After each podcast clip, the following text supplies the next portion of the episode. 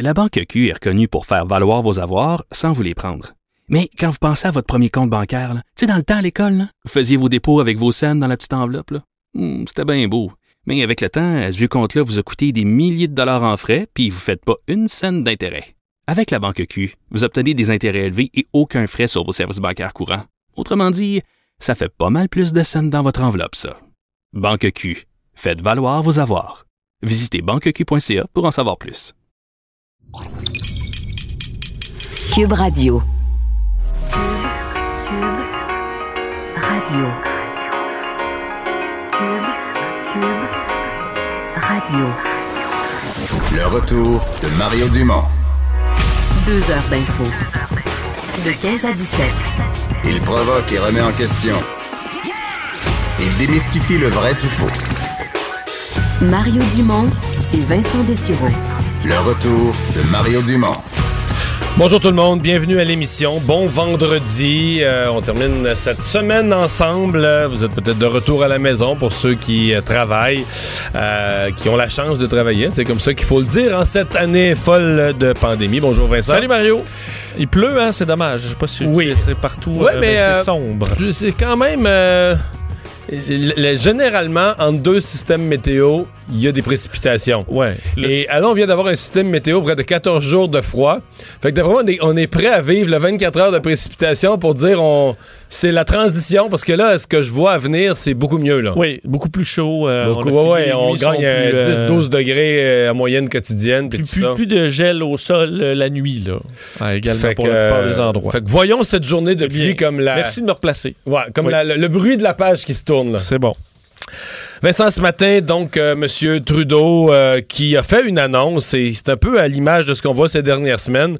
Euh, dans quelques paragraphes, on dépense que, ce que parfois des gouvernements dépensaient, comme annonçaient comme nouvelles dépenses sur une période d'un mandat, d'un mandat au complet en nouvelles initiatives budgétaires. Ben là, en deux paragraphes, on règle ça. Oui, alors que M. Trudeau euh, prolonge la subvention salariale pour les entreprises. Alors, on sait que c'est un gros morceau, tout ça, parce que c'est la plus grosse dépense euh, Ouais. dans, dans la- la- la- toutes ces dépenses de sauvetage, là. Euh, évaluées à 71 milliards de dollars pour le, prochain, pour le premier trois mois. Ben J'essayais- d'estimer. Là, on repart jusqu'à fin août. Il faut tout mettre dans la balance. Parce que le 71 milliards, c'est dans un contexte épouvantable. Beaucoup, énormément d'entreprises fermaient. Là, il va des entreprises qui vont recommencer à opérer mieux. Donc, euh, ils n'auront peut-être pas le moins 30% de revenus par rapport à la, au pareil mois. Tu sais, mettons juillet 2019 par rapport à juillet 2020, mais qu'ils auront peut-être plus droit. Ils disent qu'ils vont resserrer les critères aussi, fait qu'ils vont peut-être... Là, j'essayais de voir, de 70 milliards, 71 milliards, est-ce qu'on descend à 50, 40, 30? Mais à mon avis, on est, dans, on est mettons, c'est difficile à, estimer, mais à mon avis, entre 30, et cin- entre 30, 40, 50 milliards, tu comprends que c'est... c'est- c'est- par-dessus un déficit déjà estimé à 250 milliards, c'est sauté bien raide. Là. C'est, c'est- en fait, c'est, c'est tellement d'endettement qu'on a peine à... J'ai peine, moi, à analyser euh, la valeur de la mesure. Là, tu sais, à Est-ce que ça représente comme futur là, Oui. problème? Oui. Comment ça se repaye? Comment... de- C'est dur à évaluer. Euh, je vais faire quand même attendre justement Justin Trudeau comment il a euh, annoncé cette euh, extension pour la subvention salariale pour les entreprises. Je peux confirmer qu'on va prolonger la subvention salariale de trois mois jusqu'à la fin du mois d'août. Si vous êtes propriétaire d'une entreprise et que vous vous préparez à rouvrir vos portes, cette subvention sera là pour vous et pour vos employés. On doit s'assurer que ce programme continue d'aider les gens, qu'il encourage les employeurs à réembaucher leurs employés et à élargir leurs, activités autant que possible. Bon. Bon. Euh, ça- Si on, si on résume l'ensemble des points de presse de M. Trudeau depuis deux mois, c'est le Canada est là pour vous. Je pense. oui, et il est là pour vrai, pour ouais. tout le monde. Euh, parce que c'est la prestation pour pêcheurs, puis euh, on pensait avoir... euh, mais là, c'est les programmes actuels coûteux qu'on prolonge. Et là, qu'est-ce qui va arriver de la PCU? Parce Bon, qu'on sent que M. Trudeau veut vraiment miser sur la subvention Ouais, salariale. plus que la PCU. La PCU, évidemment, il n'est pas très clair dans ses réponses, là, à savoir est-ce qu'il veut délaisser la PCU, est-ce qu'il va être un peu moins généreux sur la PCU Ouais. dans, dans le prolongement. D'abord, ça va être ça. Ça va être une PCU euh, de sauvetage moins généreuse, plus difficile à obtenir euh, pour ceux qui ont vraiment pas de travail, donc qui sera plus admissible pour tous ceux qui, qui auraient du travail ou refuseraient du travail ou je pense que ça va être une PCU euh, restreinte là. Et il faut dire que s'ajoutait à ça ce matin un 450 millions de dollars pour les chercheurs et les établissements de recherche, question de, de maintenir les salaires et les budgets de recherche de nos chercheurs un peu partout à travers le, le Canada. Mais tu sais que 450 millions de dollars, c'est ce qui est énorme. Là. Oui. Mais par rapport à l'autre annonce, c'est un centième. C'est un craquelin avant Là, le c'est- repas. euh, c'est un pour craquelin. C'est un centième. Mettons, que- mettons que tu dis que c'est 40. Tantôt, je dis entre 30 et 50 mi- euh, milliards. Là. Mettons que c'était 45. Là. Mais 450 millions pour la recherche. Je dis, hey, wow, c'est un gros montant pour la recherche. C'est un demi-milliard, là. C'est ça. Mais là, dans l'autre annonce d'après, il annonce 100 fois plus pour un programme évidemment, de subvention salariale à l'ensemble des entreprises du Canada. Un programme énorme, mais enfin. Et euh, également sur le site d'emploi d'été Canada, euh, les jeunes qui cherchent de l'emploi d'été peuvent maintenant voir leur premier lot d'emploi disponible euh, à cet endroit à partir d'aujourd'hui. Mais également, M. Trudeau disait si vous ne trouvez pas d'emploi, ben là vous avez la PCU étudiante qui est disponible depuis aujourd'hui également en ligne pour s'inscrire. Alors je ne sais pas s'il y en a qui vont passer vite les emplois sur le site d'emploi pour se diriger davantage vers la PCU étudiante, mais euh, du moins c'est en ligne depuis ce matin. Au Québec, ben, c'est un peu la première fois. et moi, ça me prend toujours 3-4 jours consécutifs pour me convaincre. Mais là, on a des chiffres vraiment qui sont un petit peu plus encourageants. Oui, on espère que la tendance dure, évidemment. M. Legault est demeuré prudent sur ces chiffres-là, mais quand même, aujourd'hui, un bilan des décès de 50 décès, euh, qui est évidemment, et chacun de ces chiffres-là est, est une vie humaine et un drame que vit une famille, mais n'empêche que c'est un chiffre beaucoup moindre que ce qu'on a connu dans les derniers jours, où on était souvent à plus de 100. Euh, M. Legault dit qu'il faudra surveiller. Est-ce que c'était vraiment pour une journée? Est-ce que c'est une tendance plus lourde? Également, au au niveau des cas, il a fait une petite erreur en le disant, mais c'est 696 nouveaux cas. Donc, on est en bas de 700, ce qu'on n'a pas vu depuis encore un certain temps. Euh, 41 420 cas maintenant. Dans les hôpitaux également, les, les hospitalisations sont en baisse, à moins 13. Ça fait plusieurs jours maintenant qu'il y a une légère baisse, mais une baisse quand même aux soins intensifs plus 1. Alors, sous contrôle. Euh, Est-ce qu'on est donc dans une tendance? Il faut dire que le nombre de cas euh, qui est en baisse, alors que le nombre de tests est en forte hausse quand même. Ce qui est quand même aussi plutôt bon signe. Plutôt bon signe, effectivement, alors qu'on est, on est passé, on sait, là, dans, les, euh, dans les derniers jours, de 6 000 à plus de 13 000 tests. Alors, euh, c'est- intéressant. Euh, Monsieur Legault est- est- a commencé en parlant des masques. là. Donc, les masques, toujours, euh, on sent un changement de ton Donc, euh, il- très Il a clair. répondu partiellement à la demande de, de la mairesse. Oui, un million de masques euh, seront donnés à la ville de Montréal, 6 millions de dollars aux sociétés de, de, de transport. Euh, ce sera donné dans les prochains jours. Euh, on n'exclut pas d'ailleurs de l'obliger à Montréal, mais ce qu'on souhaite, c'est que les gens le portent par eux-mêmes, euh, tout simplement parce qu'on le pense que demande. si 90 ou 95% des gens le portaient, on mettrait fin au débat sur l'obligation, dans le sens qu'on se dirait, ça vaut-tu vraiment la peine là, de faire un chiard et de donner des contraventions? C'est les, parce que c'est les autres qui vont devenir une exception, qui vont avoir une pression sociale pour le porter, qui vont se faire garder de travers, tout ça. Fait que ça, ça vaut peut-être pas la peine d'embaucher des inspecteurs, de mettre, créer un nouveau système de contravention. Ben, faut dire que, quand même, M. Legault a quand même peut-être raison d'être optimiste, c'est qu'on a vu la différence. là. Juste euh, entre lundi et aujourd'hui à Montréal, il y a beaucoup, beaucoup plus oui, de monde qui oui, en porte. oui, oui, oui. Puis, euh, tu vois, moi, je parlais à Marie-Claude ce midi qui allait faire l'épicerie ce matin. Puis nous autres, ça alterne chez nous entre les enfants puis elle, tout chacun une fois par semaine. Là, on fait le plein de provisions. Euh, puis elle dit que c'est incomparable. Elle dit que ce matin, à l'épicerie sur la rive sud, c'était pas comparable avec, mettons, il y a deux semaines.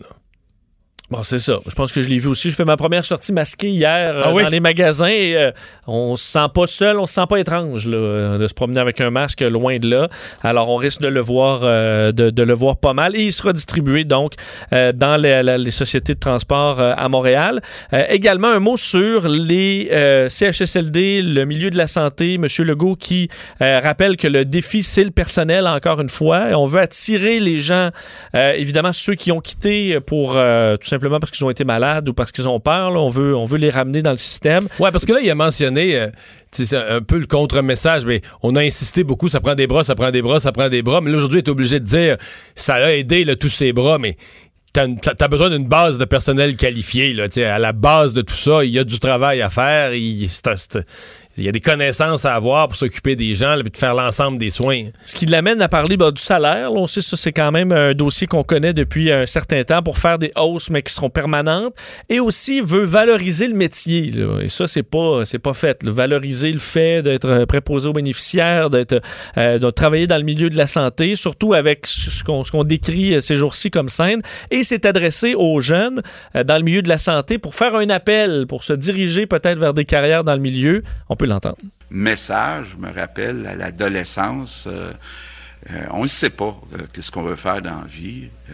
Moi, j'incite les jeunes à regarder la possibilité d'aller se former, d'aller travailler dans le réseau de la santé. Vous savez, dans la vie, c'est important que ce qu'on fait, ça soit valorisant. Il me semble que d'aller s'occuper d'autres personnes, des personnes plus vulnérables, plus âgées, des personnes malades, me semble que c'est valorisant. Bon, est-ce que ça va attirer vraiment des gens sachant ce qu'on décrit ces jours-ci dans le milieu? Est-ce que des jeunes vont être intéressés à se lancer là-dedans? Peut-être, du moins, il y aura de l'emploi. Là. Et dans un scénario où, il y a un taux de chômage beaucoup plus élevé qu'il n'y a pas si longtemps, mais ça peut peut-être être intéressant pour certains parce que le problème sera quand même à long terme, alors on veut le régler aussi à long terme. Euh, Monsieur Legault avait rencontré hier les patrons des, euh, des patrons de CIS et de CIUS, là, euh, revenu sur certaines des solutions, euh, des discussions, entre autres le fait que plusieurs CHSLD n'ont pas de patron, là, selon lui, parce que c'est géré, euh, fait par, euh, par bloc dans certains cas de plusieurs CHSLD, et ça cause un problème. Un Quand il a comme- parlé de ça, je me suis demandé s'il m'avait lu dans le journal avant Ah oui, hier. c'est ça, hein? J'étais pas mal là-dessus. euh. Ben, parce qu'on s'imagine comme une direction des- d'école ou une école sans directeur, Ouais. c'est compliqué. Ben, ça prend une, une direction dans un Parce qu'à un CHSLD. moment donné, là, le problème, c'est qu'il n'y a plus personne qui sait ce qui se passe dans la boîte. Moi, je pense que c'est à ce point-là. là. Tu sais, plus. C'est des discussions qu'on a eues d'ailleurs ici avec, avec Gilles Barry dans sa chronique qui pensait à la même chose.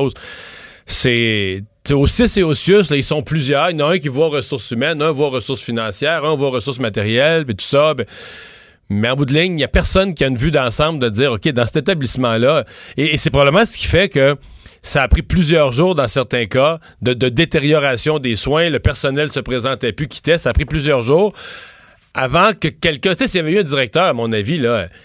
En quelques heures, il se serait rendu compte, mais voyons, au deuxième étage, il en manque trois, là, au quatrième étage. Tu sais, il aurait pris comme conscience en quelques heures, c'est une dégradation dans mon centre, il aurait appelé à l'aide. Mais là, on dirait que avant que tu t'en rendes compte, c'est comme c'est des, mécanismes d'avertissement progressifs. Puis à un moment donné, euh, au, au il y a une lumière jaune. Puis là, donné, au bout de la septième journée, il y a une lumière rouge. Mais là, t'es rendu dans un état de dégradation des soins qui est honteux. Donc, une situation euh, également décrite comme euh, à problème au niveau des locaux, là, locaux vétus. Là, on veut investir là-dedans. Euh, des endroits où on est plusieurs par chambre, on veut plus voir ça dans le futur. Il s'en fait d'ailleurs une responsabilité personnelle, Monsieur Legault, de régler ces problèmes-là. Et en terminant sur les professeurs, le fait que la- la- la- la- la- l'année scolaire, du moins en classe, soit annulée pour le reste de l'année dans la commu- communauté métropolitaine de Montréal. Monsieur Legault a tenu à dire que l'année scolaire, elle, n'était pas terminée et que les professeurs, on s'attendait d'eux quand même qu'ils fassent un suivi serré avec les étudiants. Une Euh, pleine. continue de travailler. Il, a utilisé l'expression une pleine prestation de travail. Là? Donc, ils travaillent, euh, écoute, le même effort, là, mais ça va se faire évidemment euh, pas en personne, que c'est pas idéal, mais c'est la situation qui, l'oblige et qu'on a, euh, qu'il y aura des bulletins, on sait, et qui, on peut entre autres suivre là, tous les outils qui ont été mis en ligne par le gouvernement euh, du Québec. Mais oui, l'année scolaire n'est pas terminée, malgré que les écoles soient fermées jusqu'à l'automne. La mairesse Valérie Plante ce matin qui a présenté son plan estival euh, pour euh, la, la- la mobilité active dans la métropole. Oui, parce qu'évidemment, Mobilité active, ça c'est un mot euh, poli pour dire anti-automobiliste. Oui, ben écoute, c'est sûr que un peu partout à travers le Québec, il y a plein de choses qui sont maintenant possibles. C'est pas tout possible à Montréal, malheureusement, en raison des, euh, de, de l'épidémie, mais la ville de Montréal qui présente son plan euh, estival d'aménagement urbain. Euh, je comprends, bon, au niveau des automobiles, il y a moins de trafic Oui. Mais présentement tant, à tant que l'activité reprend pas, effectivement. là. Tant que les activités reprennent pas, il y a moins de trafic. Et euh, donc, on prévoit là, aménager un total de 327 km de nouvelles voies piétonnes Ah, tu vois, on a qui est passé là. Euh, voies piétonnes et cyclables qui s'ajoutent donc au, euh, au kilomètre existant parce qu'il y en a quand même plusieurs euh, à, à Montréal. Euh, dans les arrondissements, on va aménager des rues au profit des piétons. C'est 88 kilomètres. Euh, rues partagées, des rues familiales, actives, donc des endroits où les familles peuvent aller jouer avec les enfants, par exemple. Euh, il y aura des travaux également sur des axes quand même importants. Euh, boulevard Saint-Laurent, la rue Saint-Denis, l'avenue Christophe-Colomb. Ouais, parce que du Mont-Royal, voir, que la, la mairesse Ouais. présentait une belle carte. Vous regardez toutes les belles places là, où on va pouvoir bien circuler à vélo, en auto, euh, à pied, je veux dire. Mais euh, d'abord, très, très peu de portraits de la réduction de circulation automobile, comme qui risque, malgré tout, si les activités reprennent un peu, de créer de la congestion. Et surtout, aucune mise en parallèle avec... Oui, mais sur les rues de Montréal, là, il y en a la moitié qui sont fermées. Je veux dire, déjà, par les travaux, t'en as la moitié de fermées. Fait que tu comprends, toute la discussion qu'on a, elle porte sur l'autre moitié, là, celles qui sont pas bouchées par des cônes. Oui. Oui. D'ailleurs, un peu idyllique ce matin. C'était Ben- un petit peu en dehors du réel, je trouvais. D'ailleurs, c'est une première phase parce qu'il y en aura une autre plus tard cet été avec 51 nouveaux kilomètres là, de, sur des corridors piétons et cyclistes. Euh, et tout ça, ça se veut organique. Euh, donc, on pourra modifier là, selon la pandémie. Mais tu sais que j'ai- déjà euh, le discours de, de la mairesse Plante qu'elle va faire en septembre ou en octobre. là. Qui est? Ben, qui est, oh, on a fait cette initiative-là à cause de la pandémie, mais finalement, Ah. c'est une expérience extrêmement positive, euh, etc. Puis on- ça nous donne une inspiration qu'il faudra la répéter à l'avenir pour, euh, pour l'ensemble de l'île de Je Montréal. pense que sur les 327 kilomètres l'année prochaine, il y en aura peut-être quel... Il y en a, qui, y en a qui vont rester. là. Ouais. Même quand toute l'activité économique va être reprise, puis qu'on va Mm. savoir que ça crée euh, de la congestion routière. Il reste que même, euh, tu vois, je me posais la question hier, plein d'autres gens me l'ont posé. Hier, la rue Sainte-Catherine, tu disais, OK, c'est une rue qu'on rendait piétonne. C'est quand même euh, c'est quand même beau. Tu je suis le premier à reconnaître quand on met les boules de couleur, puis tout ça. Mais à mon avis, il y, a, a- a deux ans, je pense, quand ils ont fermé René Lévesque, fermé Maisonneuve, tu dis, ben, ça n'a plus de bon sens. Toutes les avenues, toutes les est-ouest parallèles, t'as plus, tu peux plus te circuler de l'est à l'ouest. T'en as une que tu fermes pour des raisons touristiques, mais les autres, tu fermes pour des travaux. Il en reste plus pour circuler. Et là, ils sont en train de faire exactement la même chose cette année. Mais tu dis, euh, Sainte-Catherine, tu la mets piétonne, mais pour des commerces, des terrasses. Mais là, tout est fermé, là. La Oui. rue est piétonne, mais pour rien, pour, dire, pour personne, Pour, pour piétonner. pour piétonner pour puis marcher. se, puis se rassembler. Là.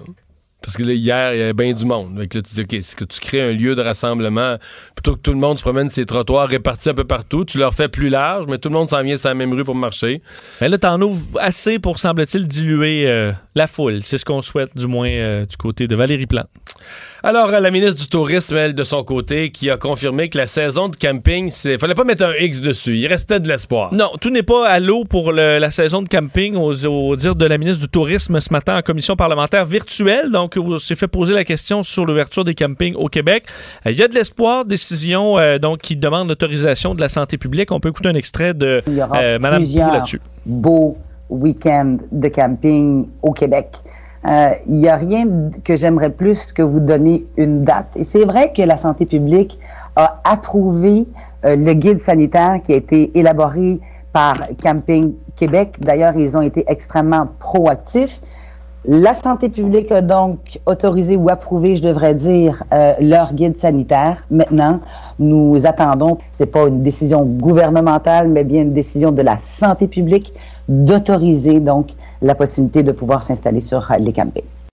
D'ailleurs, sur le, le- le tourisme euh, estival, on comprend que plusieurs euh, régions du Québec vont se tourner vers leurs propres résidents cet été. Donc, plutôt que faire de la publicité à l'international ou à l'extérieur du, euh, de leur région, entre autres, du tourisme Bas-Saint-Laurent veut, disons, on a, ne leur a jamais vraiment vendu leur propre région. On l'a vendu à tout le monde, sauf à notre monde, ce que disait Pierre Lévesque, le directeur général. Sur la Côte-Nord aussi, on veut faire ça. Il y a une limite, là. Mais c'est ça. Ben, même eux, sont, je pense, sont réalistes sur le fait Là, en que... voyage à 50 minutes de chez vous. À mon avis, ce serait plus payant, par exemple, les régions de l'Est du Québec, là.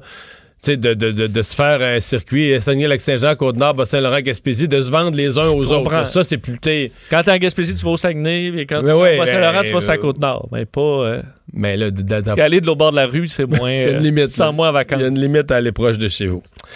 On va revenir sur cette décision hier euh, de, de mettre fin donc à l'année scolaire euh, en termes de présence en classe. Monsieur Legault a insisté aujourd'hui, on ne sait pas ce que ça veut dire, mais qu'il attend une prestation des enseignants, que l'année scolaire euh, n'est pas finie. beaucoup de gens s'inquiètent pour les jeunes de, de Montréal. Mélanie Marcelet, directrice générale du regroupement des organismes communautaires de lutte au décrochage. Bonjour, Madame Marcelet. Bonjour, Monsieur Dumont un, gros deuil à faire de penser que les jeunes de Montréal euh, auront été euh, six mois sans, aller à l'école? Oui, oui, un gros deuil. Toutefois, il y a des possibles. Hein? Faut pas oublier qu'une crise comme celle-là amène des possibles. L'éducation n'est pas qu'à l'école. On peut sortir aussi l'éducation euh, des murs de l'école. Mhm. C'est d'envoyer des messages positifs aussi à nos jeunes, puis aux familles, avec des ressources qui sont là dans la communauté. Oui. des ressources, je pense que vous considérez que votre, les organismes communautaires de lutte au décrochage, vous faites partie de ces ressources-là. Oui, c'est sûr qu'il y a beaucoup d'organismes communautaires au Québec. Nous, on est euh, spécialisés en éducation. On est euh, financé par le ministère de l'Éducation aussi. On est un, partenaire majeur au niveau de l'éducation. On travaille déjà en collaboration avec les écoles, les directions, les, orthopédagogues, orthophonistes, enseignants, enseignantes. Mais il y a aussi un grand réseau d'organismes communautaires qui soutiennent les enfants, les jeunes et les familles au Québec. Alors, euh, c'est de hmm. travailler tout le monde ensemble. Mais je comprends l'inquiétude là aussi euh, que vous amenez par rapport au, au retard scolaire, aux défis que ça amène. Puis vous l'avez dit, hein, l'école, elle est fermée, mais il y a quand même des doutes là, sur qu'est-ce qu'ils vont faire avec les notes, les résultats, les passages pour les jeunes à la, au niveau suivant ou non. Moi, je j'ai pas d'enfants, là, des, petits comme ça. les miens, c'est des adultes, mais ce que j'entends des parents autour de moi, puis ce que je lis, des gens qui nous écrivent, c'est que c'est très inégal. Moi, j'ai des parents qui envoyé des témoignages en disant, Monsieur Dumont, vous, savez pas tout ce qui se fait de bien. Nous autres, le prof, elle appelle toutes les semaines, elle fait des suivis. Donc, il y a des gens qui me décrivent quelque chose de très, très beau. Puis j'ai d'autres parents qui me disent, euh, pas de son, pas de lumière. Là. Fait que moi, tout ce que je peux constater, c'est des écarts très, très, très importants euh, dans, dans, le spectre de ce qui a vraiment, ce qui existe vraiment comme, comme suivi en l'absence de la classe. Oui, on constate la même chose. C'est pour ça qu'on disait depuis le début, vaut mieux vaut mieux fermer parce que ça, il y a deux choses qui se passent très, très importantes.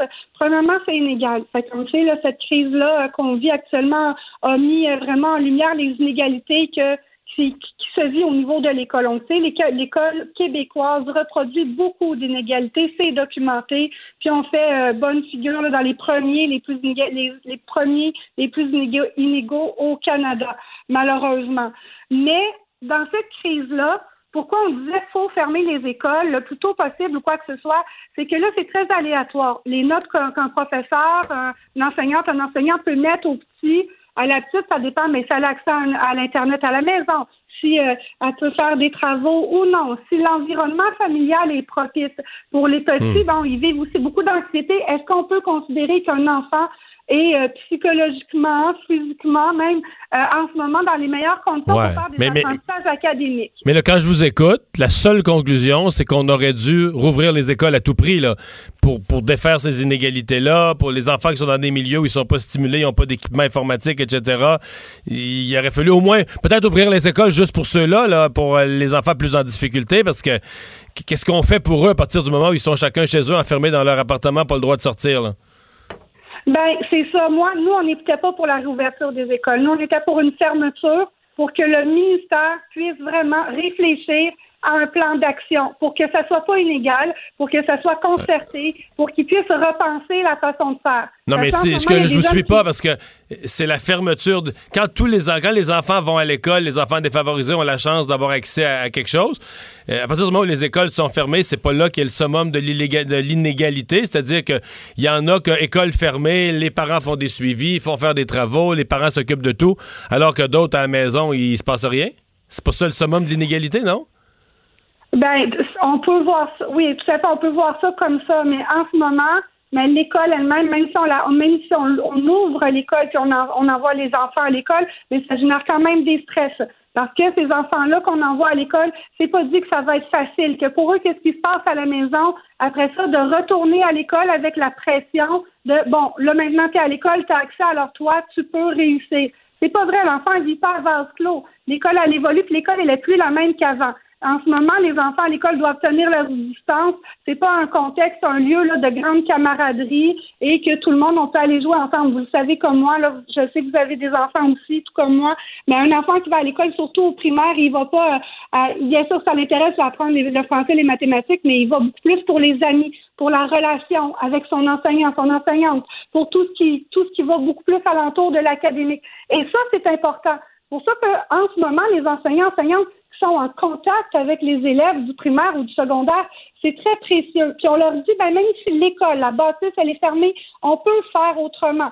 On lâche de côté les notions académiques, on enlève la pression là-dessus, puis on se ressemble sur le bien-être des jeunes au niveau de en, en crise COVID parce que tout le monde l'a dit cette pandémie-là. Puis au- avant d'être un élève, ben un enfant c'est un enfant et un Hmm. jeune c'est un jeune. Avant avant d'être un, dans sa posture d'étudiant. Qu'est-ce qu'on fait pour la rentrée de l'automne? Parce que Ben, là, il faut être prêt. au Là. On peut pas, on peut pas perdre euh, deux années scolaires. Là. Tout à fait. Il faut, on va, en fait, on peut pas la perdre parce qu'on veut surtout que les jeunes restent en action. Euh, c'est pour ça qu'on peut pas la perdre. Faut pas le voir juste comme une raison économique. Il faut vraiment que ces jeunes-là, ben les, jeunes, ben d'être en inaction, on le voit là. euh, pour les plus vieux, ben ça va, euh, ça, ils s'isolent beaucoup. Pour les plus jeunes, les enfants, mais c'est c'est souvent très difficile aussi à la maison et tout ça. Ils s'ennuient beaucoup. Alors il faut, c'est là qu'on voit qu'il faut vraiment travailler tout le monde ensemble pour déterminer un plan d'action, parce que les, il va y avoir des conséquences à cet isolement-là, à ce confinement-là. C'est des conséquences que l'école ne pourra pas répondre à ça. Vous savez, l'école en ce moment, depuis toujours au Québec, ben on le dit, elle ne peut pas rejoindre certains élèves, certaines familles euh, qui sont plus éloignées de la culture scolaire et aussi ils n'ont pas la confiance de tous les jeunes qui sont peut-être en difficulté. Alors c'est pour ça que le communautaire, on travaille en collaboration puis on est des alliés d'un message positif avec l'école. Fait que nous, on reçoit les jeunes souvent que les jeunes avec lesquels l'école, elle n'y arrive pas. Et nous, c'est ces jeunes-là qu'on reçoit. Là, on peut, on pense qu'on va en recevoir beaucoup plus parce que l'école ne peut pas répondre à tous les besoins. L'enseignant, l'enseignante a son contenu à passer. Elle veut faire réussir, faire apprendre les jeunes des matières principales, mais tout le volet psychosocial, il va falloir beaucoup de gens alentour de ces jeunes-là pour bien les accompagner, pour qu'ils se sentent soutenus des adultes alentour. Ça, c'est pas juste à l'école, c'est aussi en dehors de l'école, d'où l'importance de travailler tous ensemble. Mhm. Ben, on va voir comment tout ça va aller. On va espérer que le- le- tout ça va être centré sur l'intérêt des enfants. Merci beaucoup, Madame Marcelet. Tout à fait. Au revoir. Merci. Euh, Vincent, dans les autres nouvelles, euh, il y a Donald Trump qui, lui, semble, ben, c'est pas la première fois, mais très optimiste là, quant à la possibilité qu'un vaccin soit développé avant la fin de l'année. Oui, Un instant, le président qui euh, souhaite un vaccin d'ici la fin de l'année. On sait que euh, lui, euh, bon, croit que c'est possible, comme certains experts aussi, alors que d'autres, dont Dr. Fau- Fauci, donc qui est central à la réponse américaine, évaluait plus ça à 12 à 18 mois. Aujourd'hui, Donald Trump détaillait l'opération Warp Speed. Euh, une opération qu'il qualifie, enfin, on dit on l'a appelé Warp Speed en raison de ah, parce que c'est big et parce que c'est fast, donc parce que c'est gros et parce que c'est rapide. Euh, alors, selon euh, Donald Trump, il dit nous pensons que nous allons avoir de très bons résultats très rapidement. Nous espérons avoir un vaccin d'ici la fin de l'année, peut-être avant. Nous faisons des progrès spectaculaires. On dit également que la coopération internationale sur le vaccin se fait dans un très bon état d'esprit.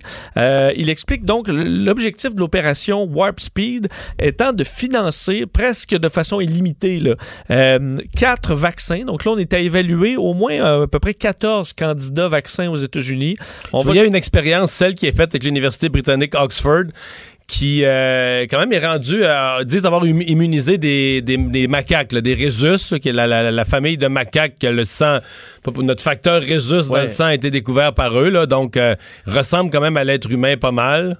Euh, une phase qui est importante. Oui, Euh, donc, oui, oui. euh, euh, il y a effectivement des vaccins qui sont euh, très prometteurs. Alors, on va, là, on en a à peu près 14 aux États-Unis qui sont en, en travail. On va évaluer euh, d'ici le mois de juillet, là, plus, la Mm. plupart d'entre eux. On va choisir des, des vaccins là, vraiment dans lesquels on est prêt à investir. Et là, on va pousser massivement les tests, la production de ces vaccins-là.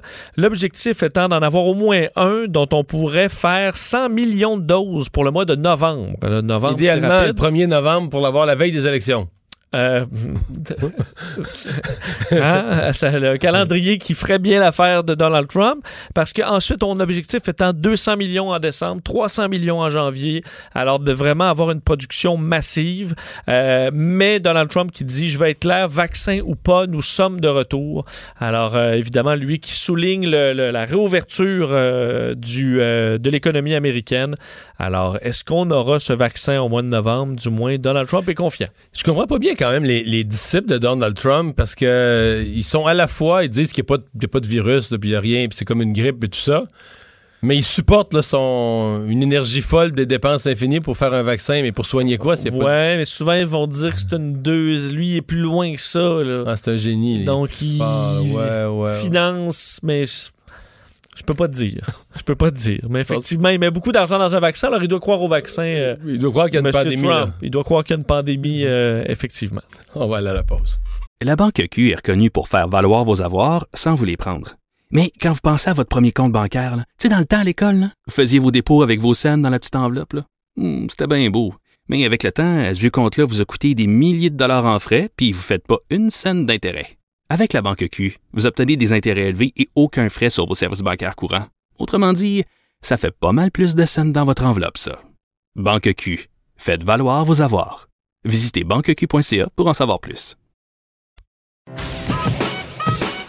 Mario Dumont. Il s'intéresse aux vraies préoccupations des Québécois. La santé, la politique, l'économie. Le retour de Mario Dumont. La politique, autrement dit. Alors, euh, on est de retour. Euh, on vous parle de camping. Euh, tout à l'heure, Vincent, tu nous as fait entendre les propos de la ministre du Tourisme. Il y en a été question ce matin. Elle dit qu'elle attend le feu vert. C'est drôle parce que la commission parlementaire avait lieu et moi, je recevais le docteur Arruda. Oui, j'ai entendu d'ailleurs. 20, minutes après, là, oui. je suis même pas sûr que lui savait que ça avait été dit à l'Assemblée nationale, mais tu sais, moi, nous autres, on est tout en direct. Fait que je, je l'ai questionné là-dessus, puis il a dit, bah, lui-même est amateur de camping. Euh, mais il y a des contraintes, on regarde ça attentivement. Peut-être par région. Euh... Ouais, Montréal, mm. Montréal peut-être pourrait passer euh, après les autres. On va parler tout de suite avec euh, Pierre-Marc Lucier, propriétaire et directeur général de Camping Vacances Bromont. bonjour, Monsieur Lucier. Bonjour, M. Dumont. Euh, la fin de semaine qui s'amorce dans quelques minutes, est-ce que généralement on peut l'appeler la première semaine de la première fin de semaine de camping? C'est euh, pas mal la vraie première fin de semaine, oui. Euh, Donc, vous l'appelez. Mon, mon, point, c'est que. Vous, mon point, c'est que vous commencez à perdre des revenus pour vrai là. là. Euh, ouais, ouais. Les, les, bons revenus commençaient en fin de semaine. Nous autres, on, on ouvrait le 24 avril, fait qu'on perd des revenus depuis euh, un bon 3-4 semaines, mais la, la saison de camping, officieusement, là, la vraie saison commençait pas mal en fin de semaine. Êtes-vous un peu au fait des discussions? Parce que quand même, si on est rendu à l'étape où on dit il manque juste le feu vert de la, de la santé publique, c'est parce qu'il y a des protocoles qui ont été faits. Les gens du camping ont préparé des scénarios de respect de toutes les règles, etc. Euh, êtes-vous un peu au fait de ce qui a été euh, préconisé comme genre de mécanisme pour euh, ouvrir les campings dans le respect des normes sanitaires? Ben, je sais que Camping Québec a élaboré le plan, le plan sanitaire euh, moi, personnellement, j'ai pas été consulté pour ça, mais ils disent qu'on consulté des, des, des opérateurs, d'autres propriétaires de camping. Euh, ils ont proposé de quoi qui est bien. On, a eu la copie la semaine passée qu'on a pu euh, qu'on a pu regarder un peu. C'est réalisable? c'est réalisable. C'est réalisable. C'est compliqué? c'est ben oui. Sauf que ça va être un moindre effort pour pouvoir avoir une saison de camping. Euh, il y, a, des choses à faire. C'est sûr que dans l'accueil, limiter le monde, mettre des plexiglas, ce qu'on voit un petit peu partout, ça va nous être demandé. Euh, si la décision qui se prend de fermer les blocs sanitaires, ben là, c'est pas compliqué, tu mets la clé dans la porte. Merci, bonsoir. Oui, parce que c'est la zone, la zone sensible. Souvent, les campings, il y a une douche commune, des salles de bain, ce que vous appelez le bloc sanitaire. Euh, ça, c'est une zone à risque, là. Ben effectivement, parce que c'est beaucoup d'allées et venues, puis euh, euh, je dis, déjà à la base, l'entretien des blocs est super important pour la, la, salubrité, puis garder ça propre pour la clientèle. Là, ça deviendrait, il faudrait que ça soit, ce serait un enjeu majeur dans le sens que faudrait quasiment quelqu'un, un employé à temps plein qui désinfecte en chaque, en chaque personne. En, chaque personne, tu sais. Euh, est-ce que c'est réalisable? tout est réalisable, mais est-ce que ça va être fonctionnel? Ça va-tu être pratique? Ça va-tu bien aller? Ben, je ne sais pas. ouais, ça, c'est. Une zone sensible. L'autre zone qui pourrait être sensible, c'est les aires de jeu communes. Puis j'inclus dans les aires de jeu communes la piscine qui en est une, là. Est-ce que ça, on a déjà mis un X dessus, les jeux, les balançoires, les piscines, tout ce qui est, tout ce dans le fond un loisir où les gens vont, vont, vont partager? Est-ce que ça, c'est. Il y a un X dessus ou ça pourrait être faisable selon certaines règles? Ben moi, je pense que ça pourrait être faisable. Euh, je sais qu'hier, ils ont parlé, hier ou avant-hier, ils ont parlé des, piscines publiques qui pourraient peut-être commencer à ouvrir. Nous autres, on va suivre un peu ça. autant que les modules de jeu, ça va suivre avec les parcs municipaux, les, euh, les parcs pour enfants dans les villes. Euh, les piscines, on va suivre les piscines, euh, les règlements pour les piscines publiques. je pense que ce qui serait réalisable, si on parle, mettons, des piscines, euh, ce serait de limiter la quantité de gens, d'y aller selon la capacité. chaque piscine a une capacité à respecter. Et là, ce qu'ils vont nous demander, ben, euh, allez-y à 50% de cette capacité-là. Ça va être à nous autres de hmm. contrôler l'entrée. Puis euh, ça, va être de faire une rotation à toutes les à toutes les heures. Ou, il va y avoir des façons de faire pour pouvoir utiliser le plus euh, nos installations possibles. Le parc pour enfants, ça, c'est peut-être un petit peu plus dur. Euh, est-ce que c'est de clôturer les parcs puis de mettre à l'entrée un désinfectant? Tout le monde qui rentre est obligé de se désinfecter. Ils peuvent aller jouer, puis quand ils ressortent, ils se désinfectent les mains. Euh, ça va-tu être assez? Ça sera-tu pas assez? On le sait pas. Euh, mais effectivement, on parle aussi des, salles communautaires où c'est que des, gens peuvent se retrouver pour jouer à des jeux de société, à des arcades, regarder des films, euh, dépendamment des campings. Ça, euh, ça j'y compterais pas beaucoup tout court. Si les restaurants ouvrent pas, les cinémas, les... D'après moi, les ben, salles communautaires, et je donnerais pas cher là-dessus, même si tout le reste pouvait ouvrir. Je, suis un peu de votre avis. Je suis un peu de votre avis. Ouais. Euh, est-ce que l'industrie, bon, vous, vous êtes dedans, vous avez probablement des collègues, des, amis qui font la même chose. Est-ce que l'industrie est, démoralisée? Euh, bon, parce qu'il y a deux enjeux. Il y a à quelle date vous allez pouvoir finalement ouvrir. Pour ça, il y a un enjeu de rentabilité, comme tous les autres commerces euh, du même genre si tu dépenses trop d'argent pour mettre des, accommodements, puis des arrangements, puis du plexiglas, puis des employés de plus, puis tout ça, puis que tu as moins de revenus parce que c'est plus compliqué, les gens des autres régions peuvent pas venir. Vous avez si tu as plus de dépenses, moins de revenus, tu dis euh, j'opère juste pour perdre de l'argent. Est-ce qu'il y a ce crainte-là aussi? Ben, je dirais que la crainte en ce moment, ou le, ce qu'on attend nous autres, c'est deux choses. Une date, et surtout de quelle façon on va pouvoir opérer. Euh, je pense que on va tout s'ajuster, on s'est tout déjà ajusté de toute façon pour pouvoir préparer la saison puis d'y aller euh, euh, le plus de la façon la plus efficace, la plus efficiente possible. Euh, ça, ça, nous a forcé à, à, développer des techniques de gestion peut-être qu'on n'avait pas, parce qu'il y a souvent de l'argent qui rentre en début de saison avec les saisonniers tout, là, whoop, t'en as pas. Fait que il y a ça, mais euh, je pense que ce qu'on veut savoir le plus rapidement possible, c'est de quelle façon on va pouvoir opérer. Est-ce que ça va être pour du saisonnier seulement? Est-ce qu'on va pouvoir accueillir des visiteurs? On va pouvoir accueillir des groupes? Je ne pense pas, pas des groupes, mais des visiteurs. Les visiteurs, c'est des. Euh, il y a plusieurs campings comme nous autres qu'on est majoritairement visiteurs versus saisonniers. Nous autres, euh, si on ne peut pas accueillir des visiteurs, l'impact financier est plus gros. Ceux qui peuvent, ceux qui ont des campings, c'est 75% saisonniers, 25% voyageurs. Si on peut accueillir juste des voyageurs, pour eux, l'impact sera plus, plus, plus petit. Euh, si on peut accueillir juste des saisonniers, excusez-moi, l'impact va être plus petit. Euh, moi, je pense que c'est plus sur la façon qu'on va pouvoir opérer qu'on a hâte de savoir. Le reste, un, coup qu'on va savoir ça, les, les, ajustements vont se faire. Puis oui, ça va être une année difficile financièrement, ça c'est sûr et certain, comme pour plusieurs business dans plusieurs domaines. Mais on ne peut pas prévoir rien d'avance parce qu'on n'a pas de réponse. Puis c'est pas parce que Camping Québec essaie pas. Non, je comprends. Camping Québec nous tient au courant. Non, la ministre, la ministre ce matin a dit que Camping Québec avait fait un travail énorme là, d'adaptation, de, proposition, de, d'essayer d'être à l'avant, tu comprends, avant les coups là, pour euh, proposer des solutions. Dernière question, est-ce qu'il y a une date limite à laquelle vous dites euh, la saison est scrap. Ça vaut plus à peine, tu sais, ça vaut plus à peine de dépenser les coûts d'opération, les, les, les, aménagements sanitaires, ça vaut plus à peine de les faire parce qu'il y a trop de la saison de passé?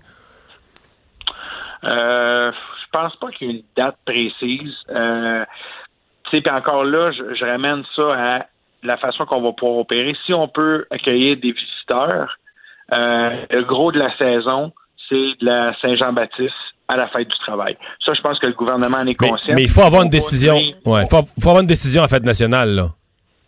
Ah, Absolument. C'est sûr et certain. Si, si- puis, ou- ou- ouais, non. Euh, je, vous dirais, mettons, le, le, le, le- la date, pour répondre à la question, la date limite, je pense que rendu à la Saint-Jean-Baptiste, faut, faut, faut être ouvert. Faut être ouvert Sinon, pour avoir la, la grosse saison de disponible pour les campeurs. Euh, parce que c'est la, la, la portion de la saison la plus rentable. C'est pas au mois de mai ni au mois de septembre, octobre que c'est le plus rentable. Ouais. Euh, c'est l'été, le, le congé scolaire. Puis je pense que le, le, le gouvernement en est conscient, puis ils veulent prendre leur temps, mais je pense pas qu'ils vont venir nous enlever toute cette portion-là, là, de, de- le Klondike, si on veut, de la saison. Donc oui, à Saint-Jean-Baptiste, faut avoir, euh, faut, faut absolument euh, avoir commencé la saison. Monsieur Lucier, on vous le souhaite. On vous souhaite un bon été malgré tout. Merci de nous avoir parlé. Merci beaucoup, ça me fait plaisir. Pierre-Marc Lucier, propriétaire de Camping Vacances Bromont. On va à la pause de la culture. Yann Ayes au retour. La Banque Q est reconnue pour faire valoir vos avoirs sans vous les prendre. Mais quand vous pensez à votre premier compte bancaire, tu sais, dans le temps à l'école, vous faisiez vos dépôts avec vos scènes dans la petite enveloppe. Hmm, C'était bien beau. Mais avec le temps, à ce vieux compte-là vous a coûté des milliers de dollars en frais, puis vous ne faites pas une scène d'intérêt. Avec la Banque Q, vous obtenez des intérêts élevés et aucun frais sur vos services bancaires courants. Autrement dit, ça fait pas mal plus de scènes dans votre enveloppe, ça. Banque Q. Faites valoir vos avoirs. Visitez banqueq.ca pour en savoir plus. Le retour de Mario Dumont. Pour nous rejoindre en studio, Studio à commercial cube.radio. Appelez ou textez 187 Cube Radio. 1877 827 2346. Culture et société.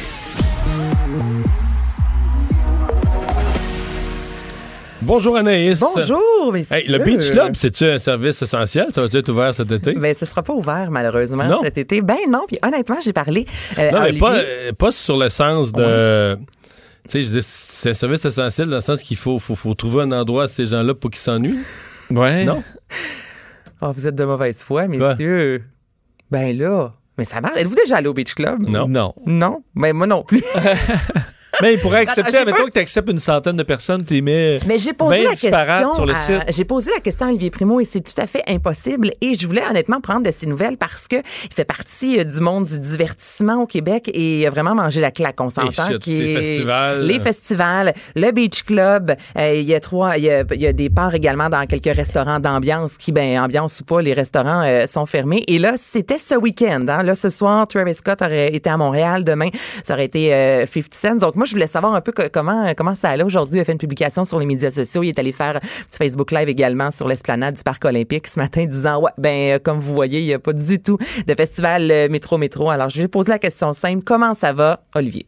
C'est vrai que c'est la grande déception de la lancée de, la saison de la grande déception. Il n'y aura pas de festival cet été. Puis on était le premier, euh, premier là, en parenthèse, le festival qui lançait la Season Festival, comme on l'appelle si bien. Je suis comme, comme nostalgique, même si c'est, si je peux pas vraiment l'être parce qu'on l'a eu l'année passée, on allait l'avoir cette année. Je suis plus déçu puis triste que d'autres choses, mais là, je reçois des centaines de stories à matin de personnes de l'année passée. Puis mon fameux Facebook m'a rappelé ce matin que l'événement n'aurait pas lieu. C'est vraiment Ah, plate. ouais. là. tu te lèves et ton Facebook te rappelle Hey, le festival que tu organisais, ben, ça marchera pas. Et là, je, me- je lui disais, il me semble, on, on s'attend toujours à ce qu'Olivier Primo arrive avec 10 millions d'idées. Il est reconnu pour ça, pour toujours innover. Alors là, je lui ai demandé, est-ce que tu travailles sur quelque chose que tu vas nous dévoiler? Est-ce que finalement, justement, on va apprendre que le Beach Club peut ouvrir avec moins de gens? Est-ce que sous peu, nous allons finalement euh, être divertis par toi?